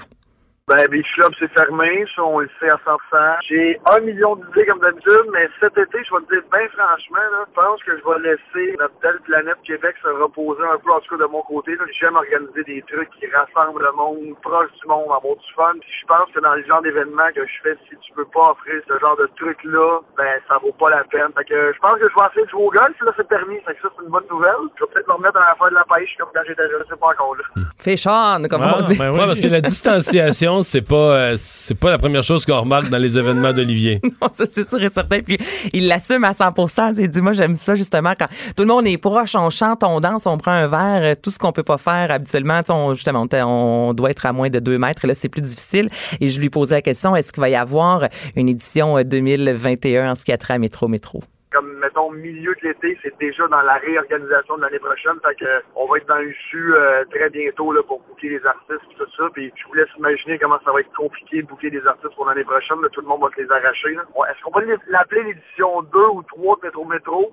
Je ne sais pas encore, là, mais on s'enligne pour une édition 2021. Donc, il y aura une édition 2021 à suivre, mais c'est sûr que pour booker des artistes, ouais, si c'est possible. C'est pas dans le sac complètement. C'est pas dans le sac complètement. Il fait partie aussi, il a lancé un autre festival qui se trouve du côté d'Ottawa au mois de septembre. Il me disait, on espère, mais on n'est pas fou, là. Ça, ça, hmm. sera, ça sera difficile. Donc, euh, c'est sûr que pour lui, c'est pas le, un excellent moment. 2020, pour l'instant, c'est pas incroyable, mais quand même, sur son site Internet, des produits et peut-être aurons-nous droit à un festival. On a des euh, shows, par contre, sur YouTube. ça s'arrête plus, honnêtement. Ça s'arrête pas. Absolument. Alors, ça, c'est You Are the Champion qui a été lancé il y a quelques temps de ça. Ah, c'est Adam Lambert que vous entendez avec Queen et ils ont euh, retravaillé cette chanson-là pour saluer justement nos anges gardiens alors en disant You are the champion. Et là, ce week-end, il y a le spectacle The Freddie Mercury Tribute Concert, un spectacle euh, hommage à Freddie Mercury euh, qui a été diffusé le 20 avril 1992 avec des Metallica de ce monde, Def Leppard, Guns N' Roses, Annie Lennox, David Bowie et j'en passe. Donc là, c'est ça. Ben, ça commence à 14 h donc environ il y a une heure de ça. C'est disponible. T'en as raté un bout pour ben, nous parler en Hey, je, je, vous aime, les boys. Hey, on n'en vient pas. Alors, le spectacle est disponible depuis une heure et il sera disponible jusqu'à dimanche. Et tous les sous amassés seront remis à l'Organisation mondiale de la santé et il y en a un autre. Si vous aimez Prince, maintenant, un gros show tourné le 30 mars 1985 à Syracuse, dans l'État de New York. Et là, ce sont ses plus grands succès comme Purple Rain. Hey, ça va bien aujourd'hui avec la pluie. c'est vrai, c'est vrai. C'est pas ça qui, va te remonter le moral. non. On s'entend là-dessus. Et là, le spectacle est disponible jusqu'à dimanche, donc pour un 48 heures également. Et euh, il y a Google qui s'engage à remettre, Google plutôt qui s'engage à remettre 2 dollars pour chaque dollar que les gens vont remettre à concurrence de 5 millions de dollars. Donc, si vous avez quelques sous dans vos poches, vous écoutez un de ces concerts-là et vous pouvez faire, faire un don pour euh, l'Organisation mondiale de la santé. Le retour de Gabi Gravel. Avez-vous vu en ça like moi? Non, j'ai pas vu. OK. On, c'est quoi des pas conseils? besoin de présentation. Des conseils beauté? conseils beauté avec la COVID, avec une tuque parce que, bon, elle dit que ses mèches n'ont pas été faites. C'est du Gabi Gravel à 100% comme on l'aime. Ça a été présenté dans le cadre une de tuque bien calée puis un masque un peu trop haut puis il te reste juste les yeux, là. Mais on la reconnaît avec sa voix si suave et sensuelle. Saviez-vous que mon titre de maquilleuse part-time à la pharmacie de la Prairie fait de moi une professionnelle de la santé? si t'arrives à la pharmacie puis tu dis Hey, avez-vous du purel? J'ai les connaissances médicales pour te répondre. No fucking way! On est en pandémie parce que j'en chie du purel. Fait qu'on est au mois de mai pis j'ai une tuque sur la tête. Fait chaud. Soit j'ai pas pu faire mes mèches, soit je me pars une carrière de hip-hop. Je vous laisse deviner en faisant des moves de street dance. Hein? You! On la voit danser comme ça, la capsule dure environ deux minutes. Et c'est délicieux, mais cette voix-là, là, c'est Oui. une des pires voix du Québec. Des pires voix du Québec. Bien développée. Oui. Elle l'a bien travaillé. Euh, parlant de succès, euh, le film Jusqu'au déclin. Des chiffres euh, assez intéressants. Hey, des chiffres tellement intéressants. Donc, le film Jusqu'au déclin, qui est le premier film québécois produit par Netflix. Qui est par excellent. Patrice. Très bon, soit dit en passant. Court, donc c'est 1h20. Mais c'est C'est, 1h20, euh, ça passe comme 5 minutes. Là. Ah, ouais. T'embarques tout de suite. Dès que ça commence, t'es embarqué. sur puis- le survivalisme, une réal bossé qui est incroyable. T'as juste pas envie de faire partie de cette gang-là qui est reculée dans le bois. Et imaginez-vous que le film a été vu par plus de 21 millions de personnes et 95% de ces gens-là vivent à l'extérieur l'extérieur du Canada. Donc ça, c'est vraiment une bonne nouvelle. C'est sûr que Netflix, c'est vraiment un immense diffuseur. On sait-tu euh, dans combien de là? C'est juste en anglais? 30. En tout, là, si on y va avec les sous-titres et euh, la, le, le, le, le, le, ben, pas les sous-titres, mais le, doublage. Le doublage. Bon Dieu, merci, parlez Ouais. pas tout en même temps. Voilà, le doublage et les sous-titres. C'est dans 30 langues au total, Mario. OK, Donc, c'est sûr que, exactement, c'est vraiment plus accessible. Et la langue la plus populaire, c'est l'espagnol, si je me trompe pas. Il semble de voir un petit réal bossé en espagnol. Mais Ouais. ce serait logique, il y a de- avant il y a plein de qui sont regardées. Ouais, dans- effectivement. ici, je pense qu'au de Brésil, c'était plus, euh, c'était assez populaire. Parce que la, toute la troisième langue, c'était l'anglais. Et là, c'est dans l'air du temps. On s'entend avec tout ce qui se passe, la COVID-19, le survivalisme, c'est comme quelque chose qui se passe présentement et Ouais, parce que pendant le 20-25, dans la première demi-heure du film, tu peux dire, ben là, tout le monde va devenir, tout- avec la COVID, là, tout le monde va admirer les survivalistes puis va, va vouloir s'y joindre, mais ça, Finalement, ça se gâche un peu. Ça se change gâche. d'idée en cours de route. Et Réal euh, Bossé, euh, là, pour le citer, dit Bon, maintenant que vous avez eu un bon succès avec notre grosse face, est-ce qu'il y a moyen de faire d'autres films? Donc, évidemment, on espère que Netflix va débourser d'autres sous. Je vous rappelle qu'on parle d'un budget de 5 millions de dollars, ce qui est quand même gros pour le Québec, mais ce qui est minime comparativement à des euh, The Irishman avec Scorsese, là, qu'on parle vraiment de plusieurs millions de dollars, là, du 100 en montant. Alors, c'est une super de belle euh, nouvelle. Et ben écoutez-le, si vous l'avez pas encore écouté, là, aujourd'hui, c'est de la pluie jusqu'au déclin. Peut-être pas avec les enfants. Attendez que les enfants. C'est drôle que tu le compares avec The. Irishman parce que The Irishman, ça pourrait peut-être être bon s'il l'avait ramassé en 80 minutes. Là. C'est ça, il manque un peu de, de rythme. Ouais. Comme un deux heures de, de trop. Ben, tu vois, pour les maniaques. de- Non, mais pour les Ouais. maniaques de ce genre de film-là, ce que je ne suis pas, là, tu sais, mettons comme Richard Martineau a capoté Ouais. sa plus belle œuvre. Mais mettons, pour quelqu'un qui. C'est bien lent, puis quelqu'un qui s'intéresse plus ou moins à ces thèmes-là, puis tout ça. euh, je veux dire, euh, ben moi, je pourrais le garder, je pourrais l'écouter à coup de 5 minutes en tombant endormi, là, puis. euh, Mais j'ai- moi, ça m'a pris trois fois. ce que tu t'étais parti. là, ouais, je serais bon, je serais bon pour dormir jusqu'au mois de Ben, novembre. nous, on l'a écouté en, en trois reprises, The Irishman, parce que finalement, on devait toujours mettre sur pause. Et si vous aimez ce genre de film-là, euh, ça a été confirmé hier, euh, Scarface, hein, qui sera de retour, une troisième version réalisée par les frères Cohen, imaginez-vous donc.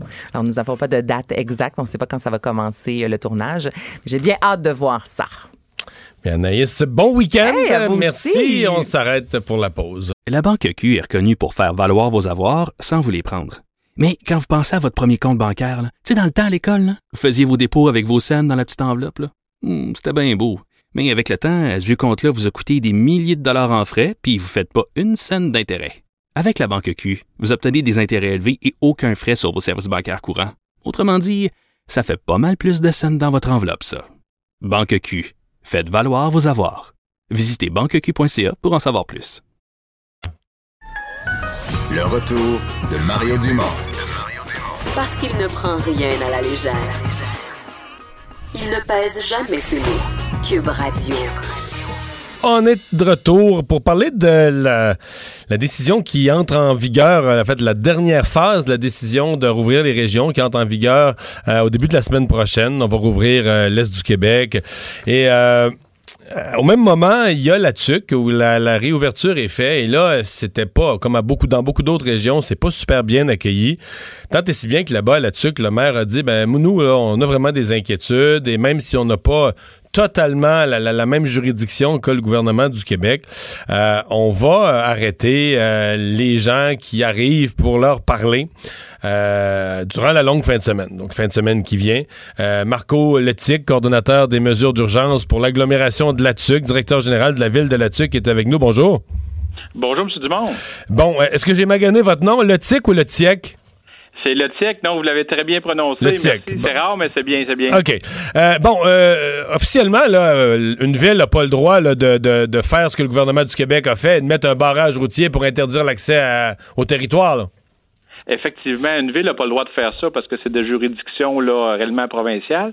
Mais nous, ce qu'on a fait, c'est qu'on a mis nos premiers répondants et nos pompiers à l'intérieur de nos limites urbaines.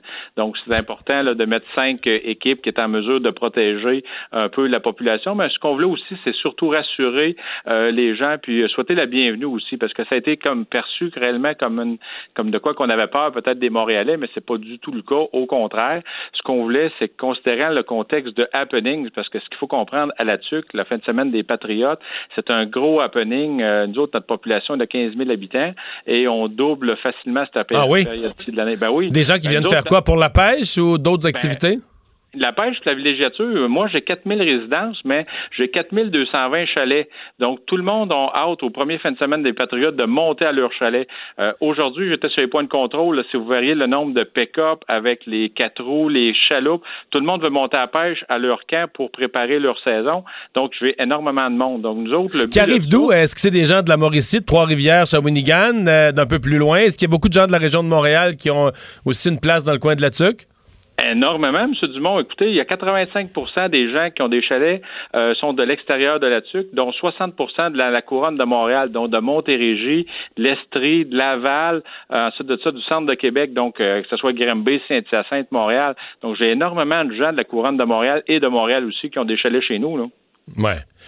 Je suis obligé de vous dire, si c'est le cas de Laval, de Montérégie, de Montréal, il, il, va y avoir de la COVID chez vous dans les quatre prochains jours, malheureusement. Là.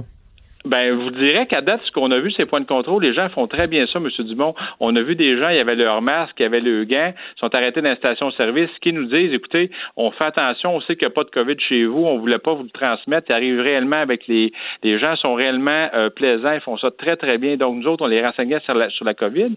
Mais aussi, ce qu'il faut savoir, c'est la TUC, là, je suis pas tout dégelé. Vous, à Montréal, vous êtes dans pelouse, là, puis euh, vous avez commencé à faire votre, euh, votre gazon, puis entretenir vos fleurs, mais nous autres, on a encore les lacs sont gelés autour de la Tuque, là, si vous sortez de 25 km du périmètre urbain de la Tuque, là, les chemins, il y a encore deux pieds de neige, puis on a encore des lacs gelés, là, ça monte pas là, chez nous. Là.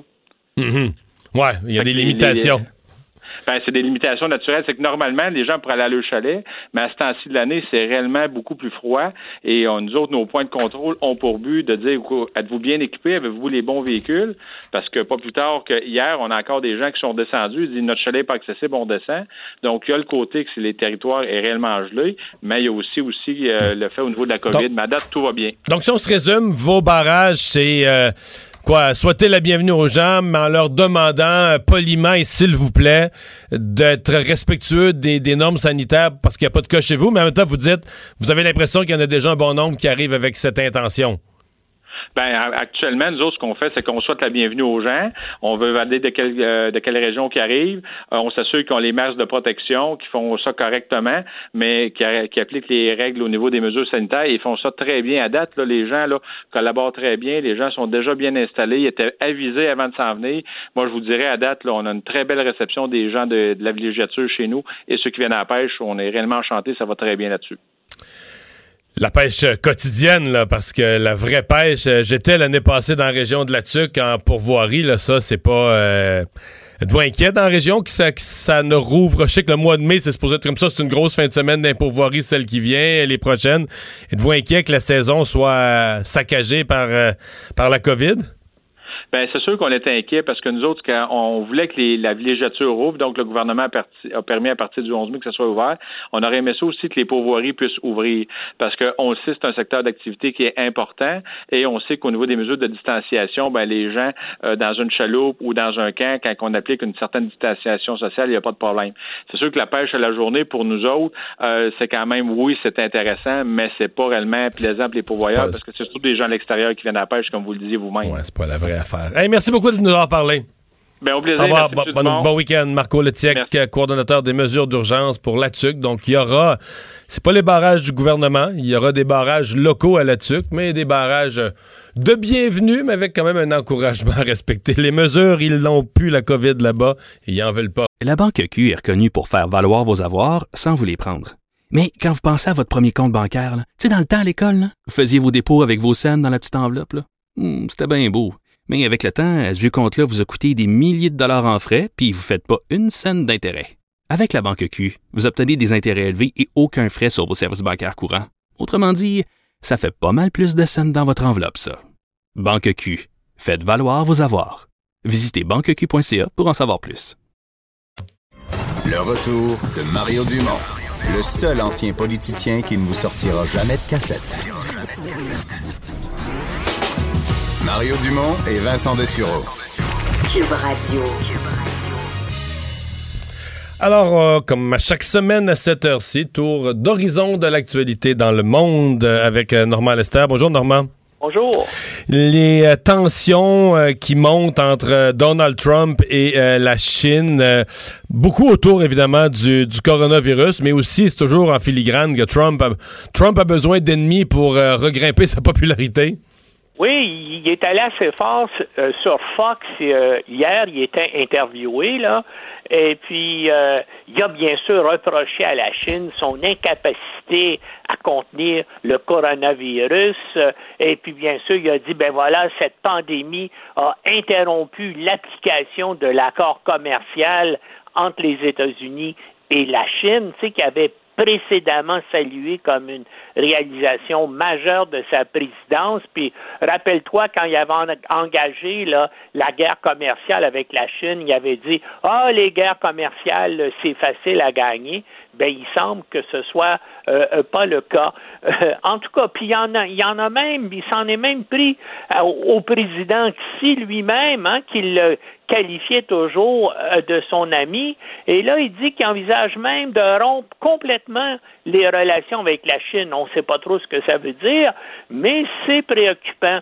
Et ce matin, le porte-parole du ministère chinois des Affaires étrangères a déclaré à Pékin que le maintien de relations bilatérales stables entre la Chine et les États-Unis servait les intérêts des deux pays, mais que c'est aussi extrêmement bénéfique pour la paix et la stabilité de la planète, hein, ce, qui est, euh, ce qui est évident, mais avec Trump, on ne sait jamais ce qui peut arriver. En tout cas, il a l'intention d'utiliser la Chine pour euh, sa campagne électorale, pour essayer de faire oublier là, et détourner les critiques de sa gestion de la crise du coronavirus. Et puis, bien sûr, la Chine là-dessus, il faut le dire, là, a des choses à, à, se, à se reprocher. Ils auraient pu agir beaucoup plus rapidement et de façon beaucoup plus draconienne pour essayer euh, d'arrêter cette crise-là. Mais, mais Trump aussi a rien fait, lui aussi, pendant deux mois, et c'est pour ça, bien sûr, que les États-Unis connaissent les chiffres désastreux qu'on voit jour après jour. Et parlant de chiffres, euh, Normand, ceux de, popularité de Trump sont, sont clairement pas en hausse depuis un certain temps, mais euh, on penserait peut-être que ça allait profiter à Joe Biden, mais lui non plus semble pas soulever beaucoup d'Américains. Non, c'est ça. Euh, les sondages de Trump, ça fait à cause de sa gestion de la crise du coronavirus, mais ceux de Biden ne s'améliorent pas tellement. Hein? On, il, y a beau avoir une avance dans la plupart des sondages, mais cette avance-là vraiment est ténue. Euh, euh, euh, on, a l'impression là qu'il n'y a absolument rien qui est joué, bien que, comme je dis, Biden est en avance, par exemple, dans des États clés comme la Floride, le Michigan, la Pennsylvanie, le Wisconsin, mais rien n'est joué. Euh, euh, euh Pensez la surprenante victoire de Trump en 2016 sur Hillary Clinton. Eh bien, cette victoire-là incite les personnes interrogées, même celles qui sont contre Trump, à croire qu'il va quand même gagner l'élection présidentielle. Une moyenne des sondages récents révèle qu'il y a 55% des électeurs même des gens qui sont contre lui, qui pensent que Trump va battre Biden. Euh, et, ça, ce qui est étrange, c'est que euh, c'est resté assez constant, même si la désapprobation de Trump augmente, eh bien, à cause de sa gestion de la pandémie, ben, il y a une majorité de gens qui continuent à penser qu'il va gagner. Puis un autre signe troublant aussi pour Biden, c'est qu'il y, a des sondages qui indiquent que les partisans de Trump sont beaucoup plus déterminés à aller voler que les, à aller voter que les partisans de Biden. 82% des électeurs de Trump disent que leur décision est définitive, alors que ce n'est le cas que pour 55% des partisans de Biden. Et de plus, les partisans très enthousiastes de Trump sont près de deux fois plus nombreux que les partisans très enthousiastes de Biden, c'est 53% à 24% Donc, hein, euh, c'est vraiment pas Euh, normalement, c'est plus dans l'actualité. Ça y était dans l'actualité avant toute cette pandémie. Les efforts de Justin Trudeau, on se souvient de son voyage en Afrique, entre autres. les, les efforts de Justin Trudeau pour obtenir un siège au Conseil de sécurité de l'ONU. Mais malgré qu'on parle plus de ça dans l'actualité, il lâche pas. Ah, il lâche pas. Il, y a, euh, euh, il y a eu une entrevue. Euh, le ministre des Affaires étrangères, Champagne, a accordé une entrevue au National Post qui diffuse ça aujourd'hui.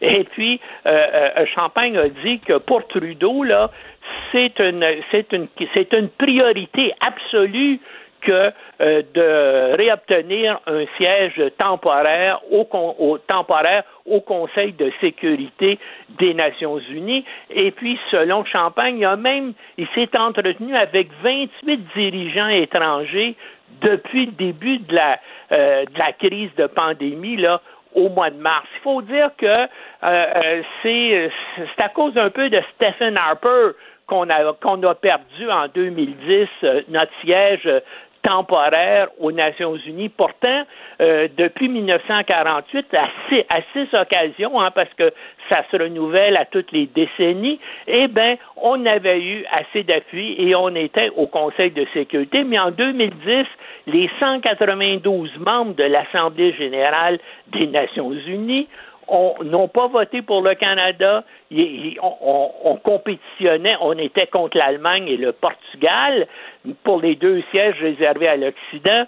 Puis on, s'est fait moucher par le par le Portugal. Et, peut-être que c'était un, meilleur choix que le Canada à l'époque parce que et, puis d'ailleurs il a bien représenté au Conseil de sécurité les petits pays qui constituent environ le tiers des membres euh, des Nations Unies qui sont souvent exclus du processus euh, de décision.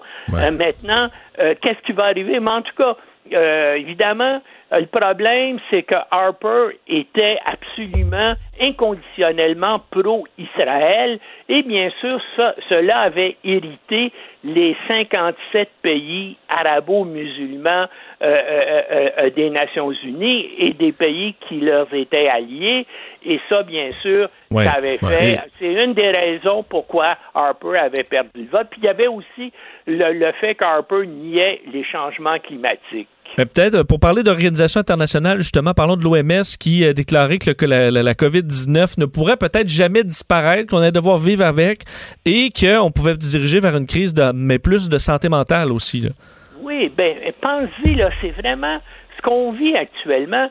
Il y a plus de 3 milliards de personnes sur Terre sur les 3, sur les 7 milliards 600 millions, donc à peu près le tiers des habitants de notre planète qui sont en confinement ou qui subissent ou qui doivent se conformer à des directives là, euh, pour les protéger du coronavirus. Et ces gens-là, avec les médias de communication modernes, avec les, les suivent ça et voient tout ce qui se passe à travers la planète. Et bien sûr, ça les angoisse terriblement. On, on vit une époque où il y a beaucoup de raisons d'être troublé, d'être perturbé, eh bien, ça se transmet aussi, cette inquiétude-là, cette anxiété-là aux enfants. Donc, on fait preuve, on, vit actuellement, selon l'Organisation mondiale de la santé, euh, c'est en train de se développer. On, va vivre des problèmes de, euh, de santé mentale et qu'est-ce qu'on peut faire euh, pour obvier à ça? Eh bien, il y a plusieurs choses. Premièrement, l'OMS recommande des investissements importants dans le domaine de la santé mentale, mais là, avec les centaines de milliards de dollars qu'on jette partout, euh, peut-être que ça ne sera pas malheureusement la priorité euh, des gouvernements. Puis on parle aussi, euh, et, ça c'est peut-être une bonne idée, c'est de développer les, les techniques de, de thérapie, par exemple téléphonique, avoir des lignes téléphoniques, comme il y en, comme y en, comme il y en existe, par exemple, pour le, pour le suicide, mais on pourrait développer ça et faire de la publicité pour des lignes semblables afin que les gens euh, puissent téléphoner à des gens et pouvoir se confier. Et pour l'instant, en tout cas, c'est c'est la façon dont on pense régler le problème. Mais bien sûr, euh, espérons donc, il va y avoir un vaccin qui va se développer assez facilement, mais, mais je pense que l'anxiété, euh, euh, c'est une chose qui va gagner beaucoup, beaucoup de gens euh, sur la planète et, et qu'il va y avoir une hausse importante de problèmes de santé mentale. Ben, merci beaucoup, Normand. À la semaine prochaine. À la semaine prochaine. Au revoir. Euh, oui, euh, ben Vincent, dans les nouvelles euh, du jour liées à la pandémie, il y a, parce qu'on s'est posé la question cette semaine pour nos compagnies aériennes canadiennes, mais des compagnies aériennes européennes qui viennent de changer leur fusil d'épaule pour ce qui est du... Toujours la même question, est-ce qu'on donne un crédit voyage aux clients qui, ne, qui ne font pas leur vol ou est-ce qu'on leur rembourse leur argent? Oui, parce que c'est le cas pour beaucoup de gens dans le monde hein, qui avaient des voyages de prévus qui sont annulés, se retrouvent maintenant à recevoir des crédits plutôt qu'à être remboursés pour bien des gens, euh, ils se disent ben moi, mon voyage, je sais plus ça que je veux. J'ai besoin d'argent parce que j'ai perdu mon travail. Oui, mais si euh, t'as perdu ton travail, ça se peut carrément que le voyage est une dépense superflue que tu te permettais quand tu avais un bon travail, mais si toi, tu étais propriétaire de restaurant, peut-être tu voyageras plus. Là, Et peut-être pas d'ici deux ans même. ou alors tu vas peut-être même perdre ton crédit. Euh, et du côté des compagnies aériennes, ce qu'on disait, c'est que c'est une question de vie ou de mort. C'est que s'il faut rembourser tout le monde, on a, euh, ce serait la catastrophe. Mais dans plusieurs plans de sauvetage, on dit ben, il faudrait que les compagnies remboursent. Et voilà que Air France KLM, qui est un des géants de l'industrie, euh, vient d'annoncer que les clients dont les vols ont été annulés pourront finalement se faire rembourser. Plusieurs organisations de consommateurs en Europe qui le réclamaient. Euh, ce qu'on peut lire sur le site, on dit l'évolution récente de la situation sanitaire mondiale levé et la levée progressive des confinements donne une meilleure visibilité sur l'évolution du programme de vol pour les prochains mois. Alors, on ajuste la politique de remboursement. Ce qu'on va faire, c'est donc rembourser, mais on peut garder son crédit voyage quand même euh, et la compagnie va le bonifier de 15 Je trouve ça, ça, comme on dit, je trouve ça juste. Que tu dis, je comprends qu'ils veulent garder l'argent des gens, mais que tu donnes un plus 15% de plus-value à quelqu'un qui te laisse son qui te laisse son argent, qui te laisse son crédit, quasiment comme un intérêt sur ton argent parce que tu leur laisses. Puis si t'en as besoin, ils te le remboursent, c'est ben, parce que comme euh, moi, je fais partie de ceux-là, puis j'aurais le débat, là, à savoir, OK, ben, j'ai un montant d'argent, est-ce que je le. il est pour deux ans? Il est pour, deux, ans. Je suis pas mal sûr de revoyager un peu. C'est pas un gros montant. Alors, bonifier de 15% ça peut être intéressant. Et sinon, pour ceux qui en ont bien besoin, ben, parfait. Euh, vous pouvez le retirer. Alors, est-ce que ça va peut-être faire des petits. Ce plan-là est arrivé chez nous. Il y a quand même une grande pression aussi pour que euh, ça se fasse. Te dire, on évalue le nombre, la quantité, le montant des billets d'avion non remboursés en crédit pour l'instant, c'est 35 milliards au niveau mondial. C'est pas juste, euh, pas juste ces deux compagnies-là. Non, ça, dans, le monde, dans le monde. Toutes les compagnies du monde. 35 milliards. En Europe seulement, c'est 10 milliards. Euh, alors, c'est une facture. au Canada, ça, on avait eu le chiffre, c'est une coupe de milliards. Hein. Ben, euh, c'est énorme, mais pour bien les compagnies, ils disent ben, écoute, là, on. Ben, moi, Marc, Garneau, Marc Garneau m'avait dit en nom à LCN très candidement il dit écoutez, nos compagnies aériennes canadiennes, ils n'ont pas une scène. Donc, si si on dit ben le gouvernement du Canada euh, doit les aider, ben, mais ils doivent rembourser les ils doivent rembourser tous les billets, ben ils disent comme si c'est le gouvernement du Canada qui va devoir leur donner l'argent pour rembourser tous les billets. Donc, c'est comme si c'est le gouvernement du Canada qui va rembourser tous les billets. Ben, M. Trudeau est là d'habitude pour, euh, pour nous. M. Trudeau n'est pas dépensier. oui, ben, quand même. Et euh, surveiller à l'international la situation aux Philippines. Euh, on s'inquiétait ici au Québec de, des inondations. On disait, faudrait, s'il y a une année où on pourrait s'en sauver, ce serait bien cette année. et aux Philippines, ils sont frappés par un typhon qui frappe depuis deux jours maintenant, le typhon Vong Fong. Euh, qui euh, frappait Manille euh, aujourd'hui. Donc, on doit évacuer les gens, mais dans la plupart des, des abris, on avait déjà transformé ces abris-là en zone de quarantaine, par exemple, pour des gens qu'on soupçonne d'être atteints du coronavirus. Donc, ça limite, ça limite vraiment, alors que 140 000 personnes dans une des régions des Philippines cherchent des abris ailleurs pour se protéger de la tempête qui a été reléguée au, au, statut de tempête tropicale, mais des vents quand même de 190 km/h. Il y a un premier pays européen qui a déclaré la fin de la pandémie en bonne et due forme. Oui, la Slovénie, euh, donc pays européen qui a déclaré euh, dans les dernières heures euh, la fin de la pandémie chez eux. Alors ça montre que c'est possible hein, pour un Puis, pays. juste pour les situer là, t'es collé sur Venise. C'est-à-dire que c'est vraiment, c'est le, dans l'ex-Yougoslavie, c'est le pays qui est le plus au nord-ouest, donc à côté sur l'Italie. Écoute, après une heure de Venise, t'es en Slovénie. Là. Oui, oui. T'es à Ljubljana, ou à l'entrée de la Slovénie. Donc, c'est vraiment un pays qui est proche de la zone qui était chaude, là, le nord de l'Italie. Mais ils ont eu, écoute, extrêmement peu de cas. Là, on parle de moins de 1500 cas, 103 morts pour euh, la Slovénie. Mais là, pour déclarer la pandémie finie, c'est-à-dire qu'ils n'ont plus de cas depuis 14 jours, c'est ça? Ça, ben, ça fait plusieurs jours qu'il n'y a plus de cas. Plus de décès? Plus de décès non plus, parce qu'ils étaient à peu près à 100 morts à la, à la fin du mois de mars et ils sont à 103. Là. Alors, ça fait un bout de temps que c'est, ça, pa- ça paraît réglé. Vous dire, entre autres, ce qu'a fait, eux, ils ont eu leur pic le 27 mars dernier. Et je le notais là, dans leurs mesures, le 29, on imposait le masque partout dans les transports et dans les euh, épiceries. Un pays petit mais magnifique. Oui, je suis Une des d'accord plus ré- des plus belles réussites de l'ancienne Yougoslavie. On va aller euh, à Jean-Charles et on va parler sport. Euh, salut Jean-Charles. Salut Mario. Le pays d'Ande Kopitar. La Slovénie, c'est bien ça, non? Oui, absolument. C'est absolument. Kopitar. J'ai changé de Angers. Oui, Angers Kopitar, qui, euh, soit dit en passant, euh, aurait pu être un premier choix du Canadien, Mario. hein. Oh, oh, oh, OK. plus- ben oui, l'année de Carey Price, le Canadien a choisi Price plutôt que Kopitar, qui est devenu la propriété des Kings tout de suite après. Et pourtant, On a eu le meilleur gardien au monde plutôt que le meilleur Slovène au monde. euh, ouais, à ce jeu-là, je préfère le meilleur gardien, remarque, mais euh, Bon. ouais, c'est Euh. Parle-en de la Ligue nationale. là. Est-ce qu'on on parle d'une entente entre les joueurs et la Ligue euh, pour une reprise? Ouais, là, il y, a, il y aurait, je dis bien, il y aurait une entente de principe à quelques détails près, là. On est pas mal euh, satisfait de cette entente de principe entre la Ligue nationale et l'Association des joueurs. Et on devrait être capable de faire le dépôt euh, de cette entente quelque part la semaine prochaine, de soumettre en fait le protocole de reprise des activités. Ce protocole-là, par contre, va ensuite falloir qu'il soit soumis à l'épreuve des faits, qu'il obtienne l'accord des gouvernements, des départements de santé publique, Dr. Fauci notamment. Mais là, ce qu'on sait déjà, c'est qu'aux États-Unis, ça grenouille égale. L'État de la Floride, de l'Arizona et du Nevada, eux, ils ont un bras ouvert, puis ils disent, venez-vous-en, là. Venez-vous-en, toutes les ligues sportives, nos stades, nos arénas, on va tout mettre en disponibilité.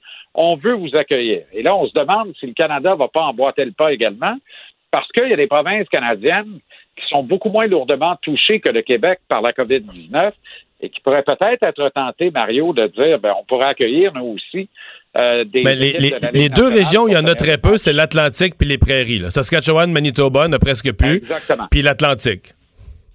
Exactement. Puis Saskatchewan et Manitoba, ben, tu as des beaux arénas de hockey junior en Saskatchewan, à Regina et à Saskatoon. Pour Manitoba, ben, tu as l'aréna des Jets de la Ligue nationale, évidemment. Et ça, c'est intéressant parce que, tu sais, on parlait d'un protocole de retour de la Ligue canadienne hier qui pourrait jouer à huis clos dans deux stades seulement. Ben, moi, je pense que ce serait le stade des Riders de Saskatchewan et des Bombers de Winnipeg. À ce, moment- à ce qu'on, tu, réunis, tu réunis les neuf équipes de la Ligue dans ces deux stades-là, puis tu joues tous les matchs de la saison à huis clos, puis tu sauves un peu parce que tu n'auras jamais 150 millions d'aide financière de la part du gouvernement fédéral.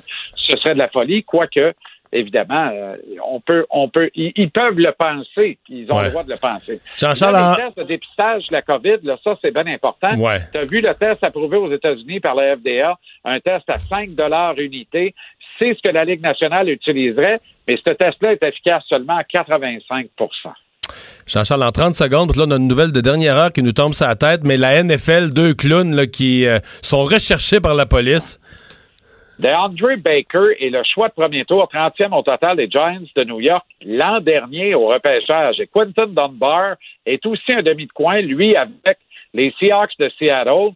Tous les deux auraient commis un vol à main armée dans la région de Miami, en Floride.